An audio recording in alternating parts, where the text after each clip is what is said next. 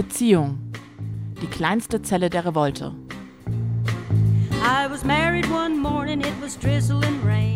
Staffel 3 der Podcast-Reihe Die Revolte beginnt auf Gut Holmecke.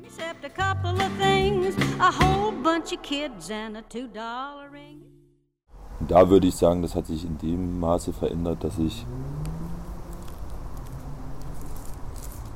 irgendwie auch reflektiere, wie sind meine Eltern mit mir umgegangen, wie sind meine, ist meine Schwester mit mir umgegangen und da dann teilweise irgendwie auch so die Schlüsse gezogen habe, okay, eigentlich finde ich die gar nicht, die Menschen gar nicht so toll teilweise und habe gar keine Lust mehr mit denen irgendwie Zeit zu verbringen oder merke, dass wenn ich Zeit mit denen verbringe, ich eigentlich nur mich zurückhalten muss, ansonsten gibt es irgendwie Streit und so.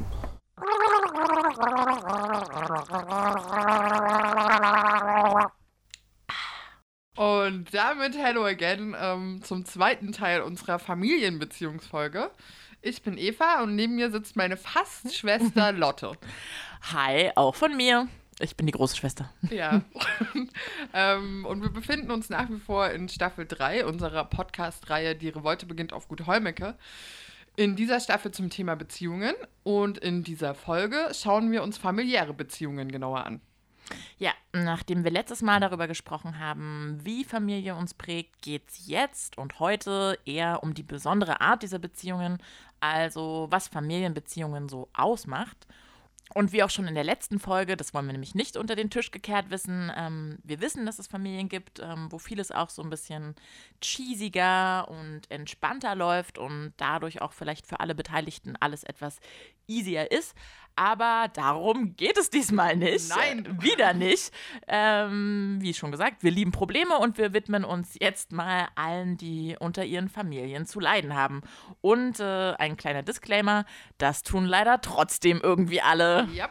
Ähm, ja, und ich finde, dieser Interviewausschnitt gerade am Anfang äh, hat er ja auch direkt schon mal einiges aufgemacht. Ähm, Familie ist irgendwie irgendwas, was oft mit Druck und Zwang verbunden ist.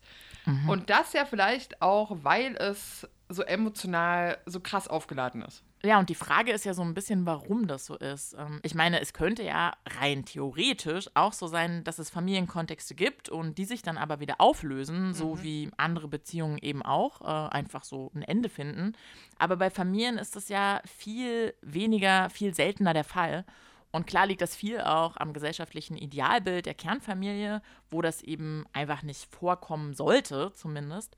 Aber dieses Bild wirkt sich ja auch auf die familiären Beziehungen aus und äh, beeinflusst natürlich auch, wie die so sind. Es ist irgendwie schon ähm, so, dass grundsätzlich davon ausgegangen wird, dass das eine Verbindung ist, die bleibt, die es von Anfang an gibt und die auch bis zum Lebensende besteht und wo es irgendwie auch so ein gewisses Umeinander kümmern gibt und ja, eine, eine Teilhabe, eine Verbindung. Und wenn die eben abgebrochen ist, dann ähm, ist das irgendwie was Merkwürdiges, irgendwie was, dann ist von einem Bruch auszugehen und vielleicht wird auch ein Stück weit so ein Mangel unterstellt, also dass man irgendwie so familienlos ist erstmal. Also das finde ich ganz interessant, weil ich glaube, die Kernfamilie ist ja aus so einer kapitalistischen Funktion heraus oder die Kleinfamilie auch viel entstanden. Mhm.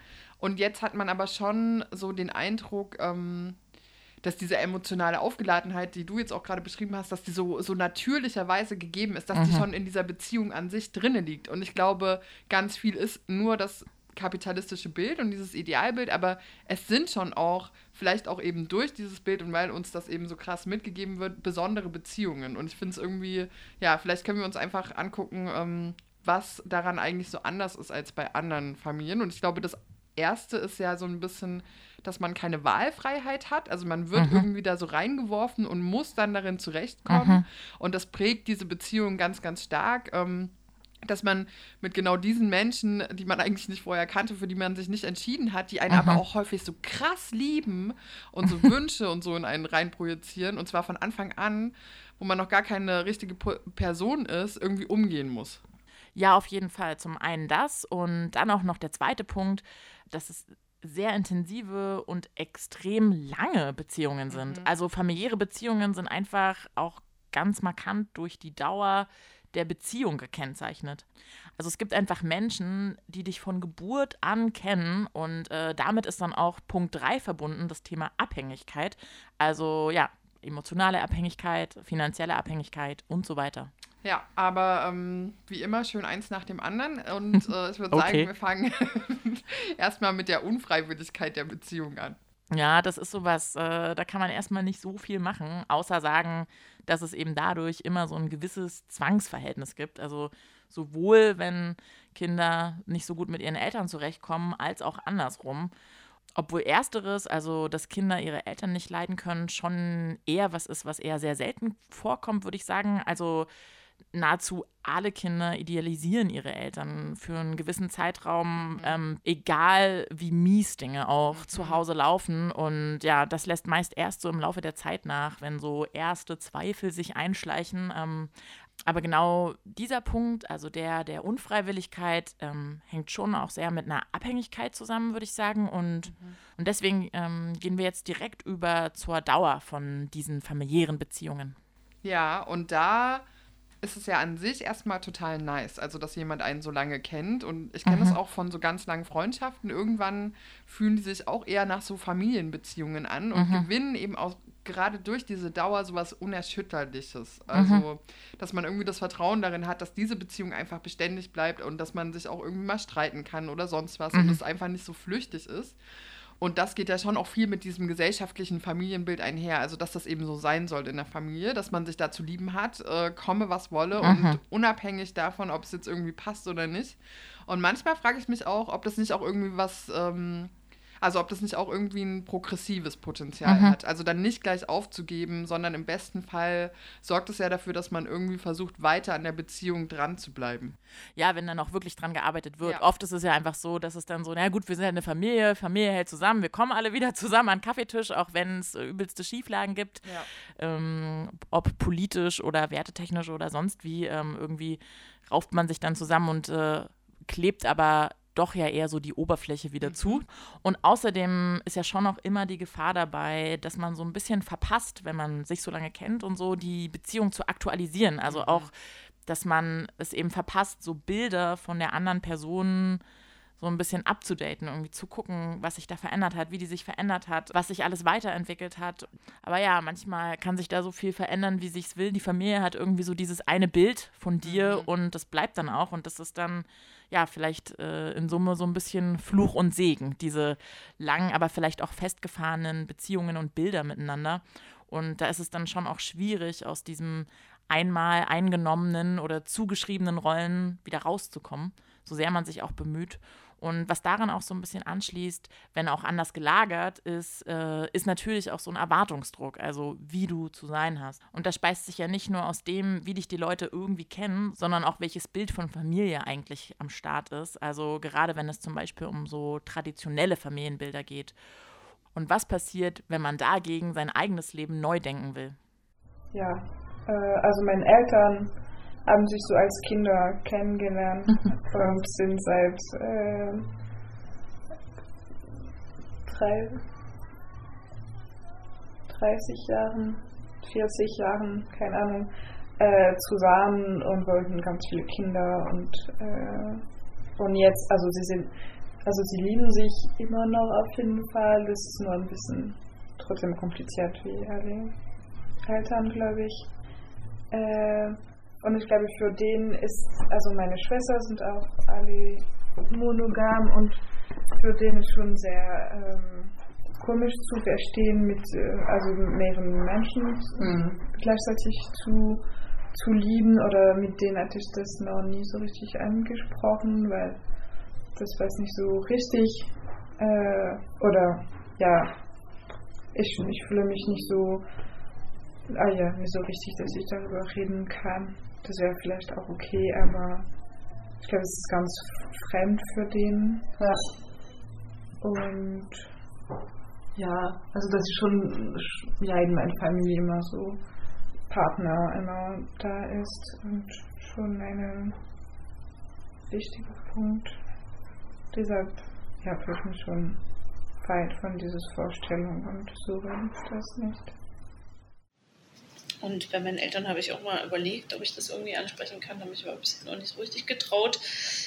Auch das Gefühl, das dass sie da. wie ein Coming Out. Ne? Ja, ja, aber auch das Gefühl, dass sie da irgendwie vielleicht, also meine Mutter vielleicht lustigerweise, mit der ich wirklich normalerweise mehr Konflikte habe und nicht so eine enge Bindung, dass die da vielleicht entspannter wäre als mein Vater, den ich wirklich sehr verehre, liebe und wir haben eine sehr enge Bindung und ich habe aber irgendwie Angst davor, dass er da, also ich weiß, dass er, was sozusagen Beziehungen und sowas anbelangt, eher sehr ja, konservativ denkt ja, dieses Tabu über die eigenen Wünsche und Vorstellungen zu reden, wenn es nicht passt, also wenn es nicht in die Erwartungen passt. Und auch da so eine Art Hierarchisierung, also dass das Bild von einer Norm bezüglich Job, Karriere, Partnerinnenschaft beziehungsweise ja so äh, Familiengründung, dass man bezüglich all dieser und auch anderer Dinge für die Familie teilweise sogar Dinge verheimlichen oder sogar verleugnen muss, um den Rahmen nicht zu sprengen. Also anstatt einfach so genommen zu werden, wie man eben ist, wie man leben und lieben will. Mhm, ja, um auch eben diesem Bild der klassischen Familie und dieser emotionalen Harmonie irgendwie gerecht zu werden. Ne? Also in so vielen mhm. Familien wird ja zum Beispiel auch gar nicht richtig gestritten. Also einfach, weil es sich nicht gehört und da staut sich dann so übelst viel an. Und also ich meine, man stellt sich das mal vor, so du lebst da irgendwie tausend Jahre zusammen und sollst dich als Kind abnabeln, aber darfst irgendwie auch nie was in Frage stellen. Und äh, auch hier wieder, wir wissen natürlich, dass es auch in vielen Familien ganz anders läuft. Ja, aber Erwartungen halt. Also das geht ja oft auch mit einer ganz grundlegenden und vorangenommenen Selbstverständlichkeit der Beziehung einher. Also Familie bedeutet für viele einfach ganz unausgesprochen, dass man da zu sein hat und zwar so, wie es verlangt wird und auch, dass die familiären Beziehungen die wichtigsten zu sein haben. Also wie wir es schon gesagt haben, dass da Liebe sein muss, einfach weil es halt Familie ist. Und das bringt uns auch zum nächsten Thema, äh, nämlich den Abhängigkeiten. Und aber auch da, also auch bei Abhängigkeiten, das ist ja erstmal per se gar nichts Blödes. Also, weil ganz oft geht es da ja auch erstmal vor allem um Verantwortungsübernahme. Also, eine Zeit lang haben wir viel Verantwortung getragen für unseren Neffen. Haben uns sehr intensiv um unseren Neffen gekümmert. Ähm, das ist jetzt vorbei, weil er jetzt erwachsen ist und das nicht mehr so braucht. Es gab eine Zeit, ein paar Jahre, da braucht er es intensiv. Im Moment haben wir sehr viel Verantwortung für meinen Vater der viel Unterstützung benötigt. Menschen, Menschen in unserer Umgebung, dafür übernehmen wir gemeinsam Verantwortung. Und da fühlen wir uns auch so gemeinsam zuständig. Ob das jetzt ähm, mein Vater ist oder ähm, ihr Vater wäre, egal. Also da sind wir beide zuständig. Ja, ich denke, äh, vielleicht weniger mit meinen Eltern, weil die doch noch relativ sehr selbstständig auch agieren, als auch mit den Rossweinern geht mir es schon so, dass man äh, eigentlich, also oder ich fühle mich vielleicht manchmal ein bisschen so schon mehr in der Rolle jetzt des, des Betreuers. Mhm. Also aus dieser äh, Rolle, wo man eben noch den Rat auch der Eltern gesucht hat oder auch äh, ja, sich ja auch hat helfen lassen, auch mit den eigenen Kindern, wo die klein waren, hat ja auch die Rossweiner Oma viel soweit es konnte, eben aber schon auch die Enkel gehabt und hat mich dadurch ja auch entlastet. Und dass man jetzt aber in die Rolle kommt, dass man sich verantwortlich fühlt. Ne?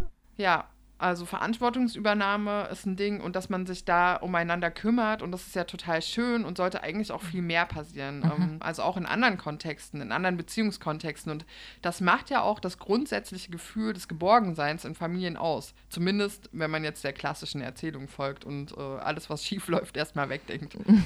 Aber es wird halt hart, wenn es so automatisch in das Familienverhältnis geknüpft wird und es gar keine Rolle mehr zu spielen scheint, wie eigentlich das Beziehungsverhältnis tatsächlich tatsächlich ist. Ja, oder wenn auch so insgesamt einfach gar keine Beziehungsarbeit gemacht wird, sondern es einfach so qua Verwandtschaft zu deinem Job wird, dich zu kümmern. Ich finde, manchmal wird da auch so, man wird ja auch so irgendwie so, so sozialisiert, dass man irgendwie gesagt wird, okay, man muss auch für seine Familie wieder da sein und muss denen irgendwie helfen etc. Und irgendwie denke ich mir eben häufig, naja, nee, wieso? Nur weil die mich jetzt gezeugt haben und irgendwie in die Welt geworfen haben, bin ich jetzt verpflichtet, denen irgendwie im Garten zu helfen oder sowas. Ich denke, nee. Aber teilweise, also bei meiner Mom, zu der habe ich schon noch ein relativ äh, enges Verhältnis und die hat eben auch so, so Problemchen so ein bisschen. Und das ist ja auch was, was wahrscheinlich die meisten kennen. Also so ein Schuldgefühl, wenn man eigentlich gar keinen Bock auf seine Familie hat, weil man einfach ganz anders ist, weil man ein anderes Leben führt und weil da eigentlich gar keine wirklichen Gefühle mit im Spiel sind und auch kein Gefühl von so Verbundenheit. Es also in der Tendenz eher so ein einseitiges Ding ist und man ihnen aber irgendwie so verpflichtet ist. Ja, mein Vater zum Beispiel, der hat, ich glaube, der hatte schon keine sonderlich liebevolle Kindheit. Und äh, Vater früh gestorben, Mutter wenig mütterlich, sag ich mal. Und was der uns vorgelegt hat an Beziehung zu seiner Mutter im Erwachsenenalter, das so abstoßend. Ja? Ja, ich fand das ganz schrecklich. Also so, die haben sich so null miteinander wohlgefühlt. Und da war so viel Unterschwelliges. Oh, der war immer genervt, dann musste der, also der hat sich voll wenig gekümmert. Also meine Mutter zum Beispiel hat sich weit mehr um ihre Schwiegermutter gekümmert als mein Vater und seine Mutter. Also, aber es war eine Riesenbelastung. Ich verstehe, also, nee, genau, also quasi, die Kinder sind mir nicht schuldig, sich um mich zu kümmern. Ja. Wenn sie darauf Bock haben, cool, aber Ja, ähm, apropos an der Stelle, weil äh, wir uns da ja auch immer mal drüber austauschen, wie ist das bei dir so mit äh, dem Schuldgefühl und der Verantwortungsübernahme innerhalb von familiären Beziehungen? Habe ich tatsächlich, wenn dann eher meiner Oma oder beziehungsweise Großeltern gegenüber gehabt. So bei meinen Eltern eher nicht. Und ich würde sagen, dass die eher sehr marginale Beziehung zu meinem Vater über diverse Jahre gab es auch gar keine, ähm, schon noch eher den Vorteil hatte, dass er dann irgendwie auch einfach keinen Druck auf mich ähm, ausgeübt hat. Also die Vorstellung davon, wie er sich jetzt vielleicht gewünscht hätte, wie ich bin, was ich mache, das ja, war dann irgendwie was, wodurch ich auch befreit war. Also hat auch Vorteile vielleicht, wenn man nicht so ein äh, closes, äh, sehr familiäres Verhältnis hat, dass man vielleicht auch einfach ein bisschen raus ist und eher sein Ding macht vielleicht. Also weiß ich nicht, aber könnte ja sein. Na, bei mir ist es so ein bisschen, ähm, also genau, ich habe ich hab das meiner Mutter gegenüber zum Beispiel auch so, dass ich äh, da überhaupt keinen Druck, keine Schuldgefühle habe und ich habe auch überhaupt nicht so das Ding, ich müsste irgendwelche Erwartungen erfüllen. Aber ich kenne das schon so aus anderen Beziehungen, dass dieser Mangel, den ich vielleicht auch so ein bisschen ähm, oder so eine Vernachlässigung, die ich da mitbekommen habe, dazu führt, dass ich schnell äh, das Bedürfnis habe, irgendwie. Ähm, naja, Leuten zu gefallen und da drin irgendwie auch gefällig zu sein und dann auch so ein Schuldgefühl habe, schon bevor irgendwas ist, jemanden vor den Kopf zu stoßen oder so und deswegen schon so dahinterher renne, alle Sachen zu erfüllen und es ist wie so ein Prä-Schuldgefühl. Und ähm, schon in der Hinsicht dann doch auch irgendwie so ein Erwartungsdruck. Gerade bei meinem Vater, der viel nicht da war, der ist, wirkt dann immer mal so sehr bedürftig in seiner Be- Beziehungssuche zu uns, seinen Kindern. Und das kriege ich ganz schwer hin, mich davon abzugrenzen. Und aber trotzdem in dem Zusammenhang, wenn wir die ganze Zeit so darüber reden, finde ich es schon auch interessant, sich mal die Perspektive von anderen Eltern, die eben auch schon ähm, etwas älter sind, beziehungsweise noch so eine Generation vorher aufgewachsen sind, äh, genauer anzuschauen. Und, und es ist eben schön, wenn du dann noch jemanden hast, wenn du mal irgendwie was machen musst, was du nicht kannst, ja, ob da, was, was schwieriger ist oder so. Und das habe ich auch, wenn das so ist. Was würdest du sagen, wie würdest du den Unterschied beschreiben zwischen der Beziehung zu deiner äh, Tochter und zu, den, zu deinen Enkelkindern? Wie hat sich das Verhältnis verschoben vom Naja, eigenen Kind und zu den Enkelkindern? Naja, schwierig ist es, weil ihr ja nicht hier wohnt. Wenn ihr hier wohnt, würde, würde das alles anders aussehen. Aber guck mal, äh, wann sehen wir uns denn mal? Hey?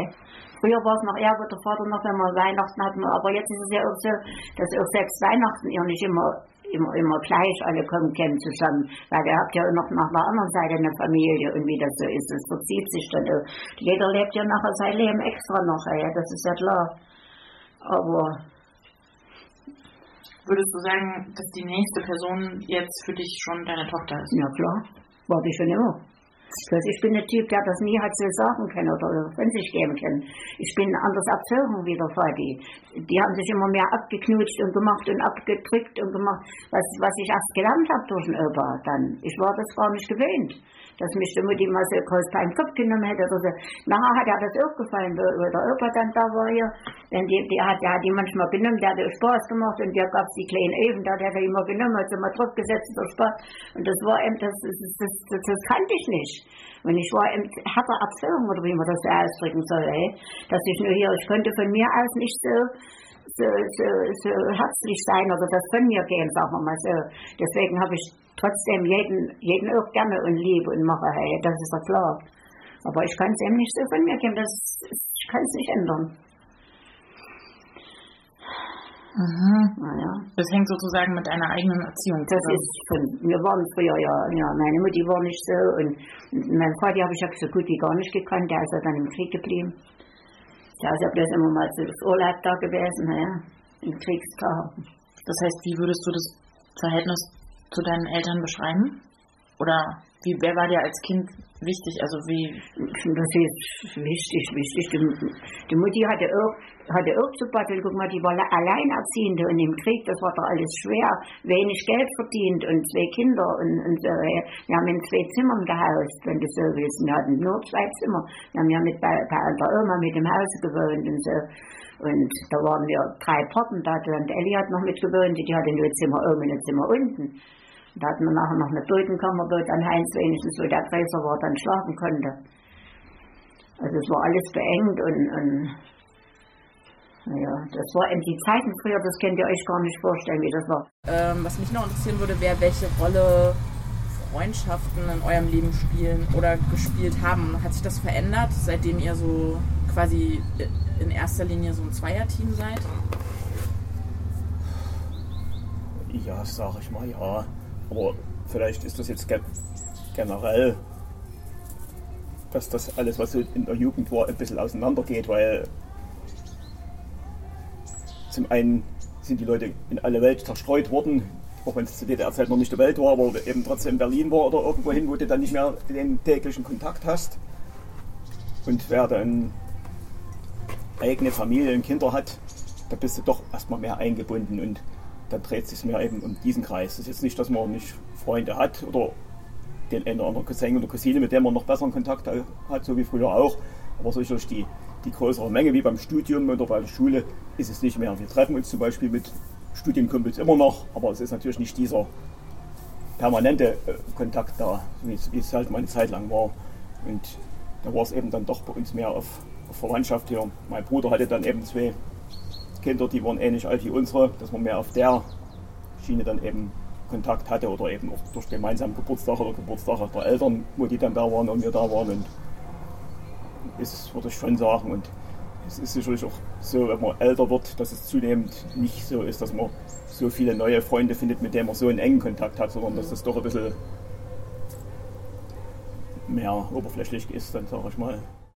Und da sieht man schon auch, die Eltern haben halt auch ihr Päckchen zu tragen und ganz viel entbehren müssen, was sie irgendwie weitergetragen haben. Und gleichzeitig ist es schon auch so eine Systemfrage. Also wenn du eben in einer Gesellschaft Familie aufbaust und dann nur noch dafür lebst und dann irgendwann alleine bist, weil du eben neben Job und Familie nicht mehr so Kapazitäten für anderes, also auch für andere Beziehungen hast, ja, dann lastet der Druck eben irgendwann auf den Kindern, für dich da zu sein. Ja, ja, was ja bei diesen InterviewpartnerInnen noch nicht mal so gewesen ist, aber bei ganz vielen anderen Familien schon.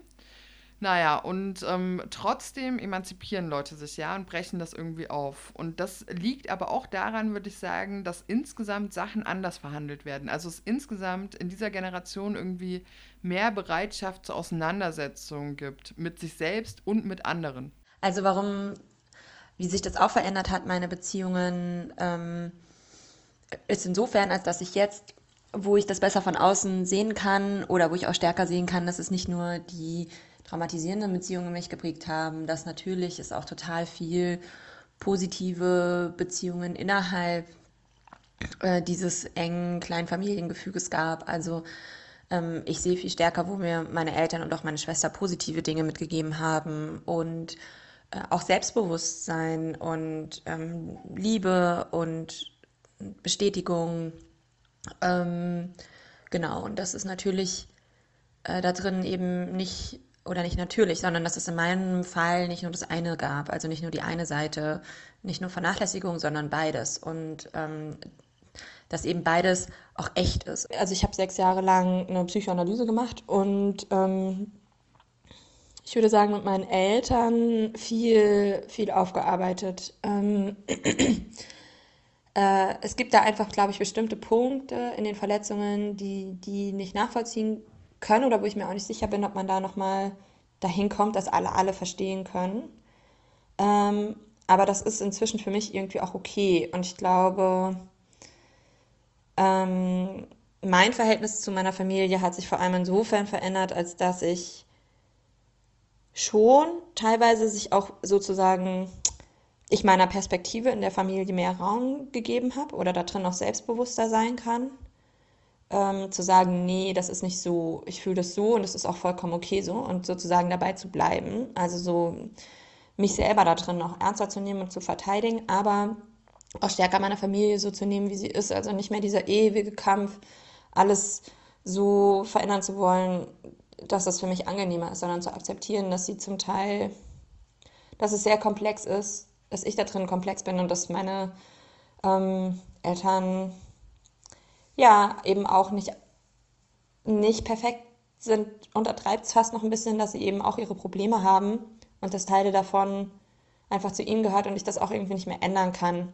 Und dann kann ich, glaube ich, verletzende Dynamiken stärker in meiner Familie lassen oder einfach mehr die Augen rollen und mehr da drin lernen tatsächlich auch. Und das ist das Verhältnis in der Familie. Was aber die Auswirkungen auf meine anderen Nahbeziehungen hat, ist, finde ich ehrlich gesagt relativ komplex, weil ich manchmal das Gefühl habe, ich habe in dem konkreten Verhältnis mit meiner Familie viel gearbeitet, aber da haben sich Teile in diesen Dynamiken so stark in mir selber verselbstständigt, dass ich das oft überhaupt nicht gecheckt habe, wo ich das einfach in andere Beziehungen reintrage und wie das da auch da ist. Ähm, und ich könnte jetzt zum Beispiel die Auswirkungen davon auf meine anderen Nahbeziehungen gar nicht so konkret beschreiben wie in meiner Familie selbst. Also äh, ja, es gibt viel Transformation, aber viel schon auch immer noch Arbeit und Frust und genervt sein. Ja, und das ist halt übelst wichtig. Also man sieht, auch an diesen Beziehungen lässt sich arbeiten. Selbst wenn sie nicht freiwillig sind, selbst wenn man sich nicht dafür entschieden hat, gibt es da irgendwie Wege. Und ja, manchmal führt so eine Auseinandersetzung auch dazu, dass man die Beziehung abbricht. Mhm. Und es ist dann vielleicht auch einfach okay, also einfach zu sagen, mhm. so, ey, diese Beziehung funktioniert nicht mhm. und ich will was anderes und es tut mir nicht gut und dir auch nicht. Voll, darauf wollte ich auch hinaus, so, dass man irgendwie gerade in seinem Wohnumfeld oder eben mit Freunden und Freundinnen dann irgendwie voll seine Wahlfamilie hat. Weil auch teilweise, wenn ich irgendwie zu einem Familienfest gefragt werde oder so, dann sage ich halt ab, weil ich keinen Bock habe, da hinzugehen und lieber mit meiner Wahlfamilie eben dann auch rumhänge. Hm. Also von daher Freundes, Freundinnenkreis ist total super, super wichtig. Das kommt ja dann noch mit obendrauf, auch in diese Kinderbeziehung. Also das war jetzt auch ultra noch meine Auseinandersetzung mit meinen Eltern, die jetzt ja tatsächlich auch für mich schon auch gut darin geendet ist, dass ich jetzt keinen Kontakt mehr mit denen habe. Und das war aber auch so ein Riesenprozess von, ich habe so ein ganz tolles Bedürfnis eigentlich, mich da, das, mich dem nicht mehr aussetzen zu müssen, bis zu, wo ich denen auch ja dann gesagt hatte, ich will diese Beziehung so nicht mehr, bis zu so nee, ich stehe jetzt dazu, dass ich diese Beziehung nicht mehr möchte. Ja. Und da ist natürlich aber auch ganz viel von, also ich, ich hatte keine gute Beziehung mit meiner Mutter und ich habe, es ist mir schon ein großer Ansporn, die Beziehung zu meinen Kindern anders zu leben. Und ich habe ultra Schiss vor, dass die mich irgendwann mal so scheiße finden, wie ich meine Mutter scheiße fand.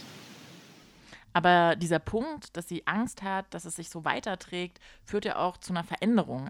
Und ich bin auch sehr gespannt, was das so macht mit den ähm, Beziehungen zwischen Eltern und Kindern und dann auch im Erwachsenenalter, weil ich schon das Gefühl habe, dass es auch, keine Ahnung, dass jetzt zum Beispiel meine Freundin und ich, wir schon einen sehr ähnlichen Erfahrungshorizont haben, auch wenn die Familien am Ende alle komplett unterschiedlich waren, aber so und das ist voll gut, dass der sich entwickelt. Und es findet viel mehr Auseinandersetzung mit den Kindern auch statt, aber auch so, sag mir, was du möchtest und lass uns wirklich aushandeln, wie wir es gut miteinander haben und was brauchst. Also so, ich würde sagen, bei meinen Eltern war es noch nicht so viel anders. äh, die waren da schon, dass wir eine relativ große Rolle gespielt haben und auch wichtig waren und gleichberechtigt waren. Aber wenn ich zumindest noch eine Generation weiter zurückdenke, wenn ich ihre Eltern sehe, dann war das natürlich noch total anders. Da hatten die Kinder überhaupt nichts zu sagen und waren die letzten Pfeifen, um die sich nicht gekümmert wurde, so viel oder eben äh, nicht ernst genommen worden als, als Persönlichkeit. Und das hat sich natürlich sehr gewandelt und bei meinen Eltern war es eigentlich schon ziemlich positiv. Aber heutzutage ist das ja sicherlich sehr oft so, dass die Kinder von Anfang an mehr als gleichwertige Persönlichkeit betrachtet werden.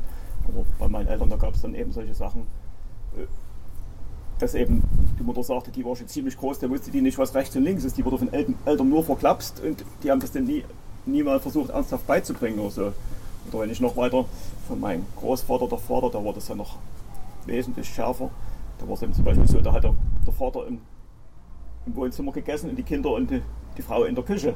Und da sagt er eben, seine Schwester, als die dann mal zum Vater kam, und hat gesagt, er hat Hunger, da hat die eine gekracht gekriegt, ist die Treppe runtergeflogen, hat sich den Arm gebrochen. Und das waren halt noch ganz andere strenge Sitten, die damals zum Teil umgegangen wurden. Das haben wir ja alles nicht mehr kennengelernt, obwohl gewisse strengere Ansätze am Anfang schon noch da waren, als das eigentlich heutzutage dann bei uns üblich war. Ja.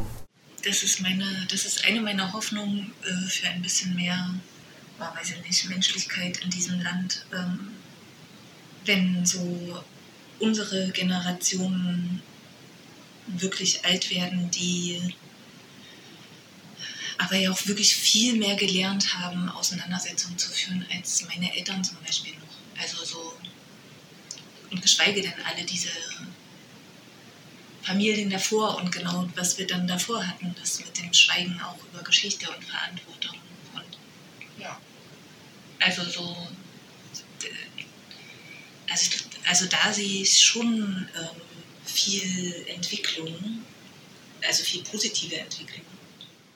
Und an so viel Entwicklung anschließend folgt nun auch die sehnlich erwartete These. Familiäre Beziehungen sind einerseits durch ein aufgeladenes, emotionales Verhältnis gekennzeichnet, das uns prägt und ausmacht. Zeitgleich ist es von einem Erwartungsdruck und daraus resultierenden Verhaltenszwängen begleitet. Damit einhergehend existiert bei familiären Beziehungen ein großes Gefühl der Selbstverständlichkeit.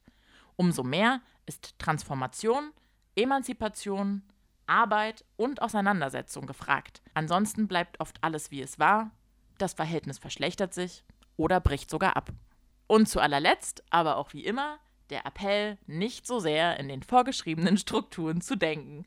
Und damit wie immer der Appell gegen die Klein- bzw. Kernfamilie. Ja, ähm, so viele haben in den Interviews von Ersatz- und Wahlfamilien gesprochen und vielleicht müssen wir da einfach noch ein bisschen früher ansetzen. Also mhm. Kinder brauchen erwachsene Bezugsstrukturen, aber das müssen ja nicht immer die Eltern sein. Mhm. Und das irgendwie mehr aufzubrechen, also die Kernfamilie, ermöglicht einerseits Kindern mehr Freiheit, auch in der Wahl von Lebensentwürfen. Es sorgt irgendwie dafür, dass Bedürfnisse nach Nähe vielleicht auch anderswo erfüllt werden können und es mindert Abhängigkeiten. Und eine besonders nette Begleiterscheinung, es gibt auch den Eltern mehr Zeit, sich um soziale Netze außerhalb der Kernfamilie zu kümmern, ähm, sich dort zu bewegen, sich selbst zu verwirklichen, neu zu denken. Ähm, ja, äh, und es nimmt den Druck von allen Schultern. Also ja, im besten Falle. Das ist die Lösung. ähm, ja, und da wir jetzt die Lösung präsentiert haben, sage ich mal, das war's. Und ähm, beim nächsten Mal geht es weiter mit folgendem dem Thema Altern in Beziehungen, also alt werden in Beziehungen, alt sein in Beziehungen, alles rund um das Thema. Bis dahin, bleibt gespannt, ähm, guckt gerne auf unserer neuen Website vorbei und. Der Spendenbutton ist äh, orange gekennzeichnet, rechts oben, unten, in der Mitte, überall. Und danke auch an alle, die bereits gespendet haben. Ähm, wir freuen uns über jeden einzelnen Cent. Und genau, wünschen euch ansonsten eine schöne Woche oder die nächsten zwei schönen Wochen und wir hören uns. Bis bald. Tschüss. Beziehung. Die kleinste Zelle der Revolte. If you see me coming, better step aside. Lord, man did, Lord, man died. Staffel 3 einer Podcast-Reihe von Eva Weber und Lotte Damm. load the 16 tons. What do you get? Another day older and deeper in debt. St. Peter, don't you call me, cause I can't go. I'll